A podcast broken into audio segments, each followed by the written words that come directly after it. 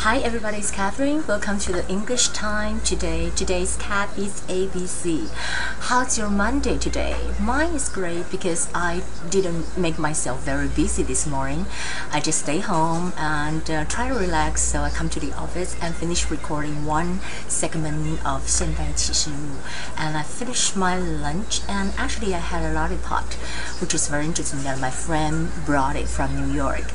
And today the topic I would like to talk about is the one we talked about before. Is passive. Passive 就是被动式. But at any kind of time you can use it. It could be uh, the present or the past or simple present or present continuous or past continuous or even uh, the future tense. For example, I said the dishes have been washed. 这个呢是 PP，就是现在完成式，dishes 是复数，所以是 have been washed。 And、uh, this a computer is being used. A computer is being used，就是这 computer 正在被使用。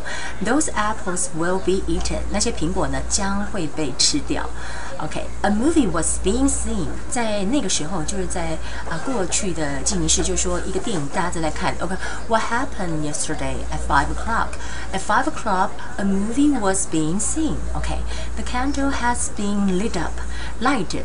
light up you light up my life life，对不对？You light up my life, life，就是说你把我的这个生命照亮了，对不对？可是在这里呢，它是变成是被动式，就变成 lit lit lit，好，所以。You try to remember use this one. Okay, and for the vocabularies, we know that Murdoch is now in the trouble of phone tagging things, and also that um, his uh, previous um, chief executive of editors, you know, has been arrested. I think it's Brooks, right? So now probably can he get out of it? I don't know because Murdoch just have a very big advertisement um, on a newspaper saying that this is a very serious wrongdoing and we apologize for it. 那他讲的说这是一个 serious 很严重的 wrongdoing，wrongdoing 就是罪行，说这个 phone tracking 窃听电话是这样子，但是 apologize 真的能够解决问题吗 ？I don't know. We'll have to see. And exotic food. Exotic 是什么呢？就是说异国食物，很异国风情的，或者说，嗯，你穿了一身好像是比基尼，上面又披了一个纱丽呀，然后戴了大耳环呐，手上拿个果汁啊，put in the coconut, you know, something like that, and uh, you put a, a small uh, paper umbrella on it, and they said, "Wow, it's so exotic."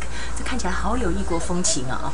Although, although 就是虽然 budget hotel, maybe you don't stay in the, you know, four season, you don't stay in the five star hotel, you stay in the budget hotel. Budget hotel 是便宜的旅馆，或者是 hostels。hotel 是饭店，hostels 讲的是青年旅社，像 YMCA 这些地方。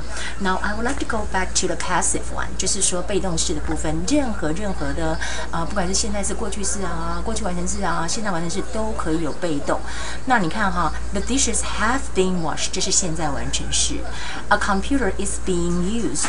Those apples will be eaten，未来式。A movie was being seen，过去进行式。The candle has been lit up，就是说呢，这个蜡烛已经被点亮、点燃了哈，点亮了。那那个呢，就是讲到的 has been lit up，就是现在完成式。OK，that would be the English time for today. I hope you guys have a wonderful Monday, and I'll see you again tomorrow. Bye.